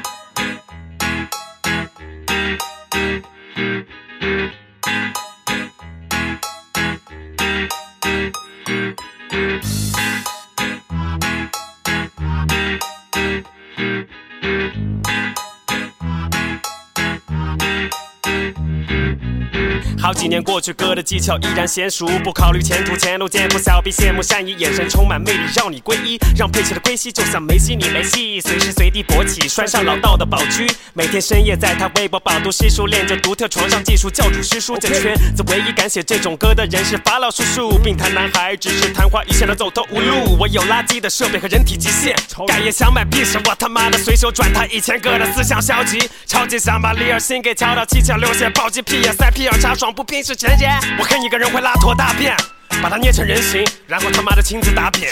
待会儿开始我会录很多的干声，因为我的一成为传奇，不过也就只差得个癌症。我的公脸神到疯癫，让我请你去充拳，你这 low 点儿，静静一点，你不配 summer day，你还在从前，水平冬眠，你只会看我红眼，我的兄弟儿全都永远，发货哪里去买票？自以为神的 rapper，我会像浩克把你干废。至今没门儿，我是独行侠和烂作有捍卫。晚辈只想犯罪，捍卫塔利班，专干残废战队。我在三年前就说要办的马思唯，我自己都没信。但为这性癖让我至今还在凭他照片自慰。迷在在家里或者轻轨。我最爱的女神叫做娃娃，有机会一起演出，我会逍遥在她的花甲。我的女粉通篇喊着妈呀，疯癫的暴跳冲天，中间冲田风间的整容脸，想让我抱着她在浴缸唱陪你过冬天。我逃到舞池中间，徐真真过来跟我扭在一起。酒后三巡之后，我们同谋合伙剖了 TT，别找找唧唧，站好队看齐却少少嘻嘻。是为草青年拜访过 T C，刀人专砍短小的 G G，开启杀戮的续集。Ladies hater 们，我这么牛逼，还不快我打的着公狙脸神到疯癫，让我请你去充拳，你这 low 点儿，静静一点，你不配 summer day，你还在从前，水平冬眠，你只会看我红眼，我的兄弟儿全都永远，发货哪里去买票？ Yo，像原始人一样出击，用骨刺对付你们的现代武器。熟悉我的都知道我的初心，送我 hiphop 出拼，靠讲讲就能爆爆原子弹，堪比普京。我的女朋友讲讲讲的就像是《大话西游》的朱茵，网上暴躁，现实却口袋只有五毛，还要捐给动物基金。穷的就身边镜子，为了提醒自己帅得像黎明。你模仿我，你们这些网民批评，我不仅模仿阿姆，还要打爆你的阿姆。杀猪般的跑着，比巴莫不停的咬着，说唱就最狠的角色把你追着，你只能坐在车里手握着钉钉，就像是阿杜。我现在接近狂怒，新街口还当自己是 New J Cole，但是搞半天说唱却对你们确实 no 接受。张翰，你的声音就像是得了肺结核，非主流和海麦结合。我绝招就是打家劫舍。你说我对不上拍子，可你根本玩不了这种结构的 flow。我玩说唱没什么伟大的梦想，但是为了打包打理你们这些废物的头。我的公脸神到疯癫，让我请你去充拳，你这 low 点儿，静静一点，你不配 summer day，你还在从前，水平冬眠，你只会看我红眼，我的兄弟儿全都永远，发货哪里去买票？把头给我伸过来，我有个宝贝想给你们看看，快把那头给我给我伸过来，我有个宝贝想给你们看看。我的公脸神到疯癫，让我请你去充拳，你这 low 点儿，清静一点，你不配 summer day，你还在从前，水平冬眠，你只会看我红眼，我的兄弟儿全都永远，发货哪里去买票？我们不在乎，你们全都一起上。我们不在乎，你们全都一起脏。我们不在乎，你们全都一起上。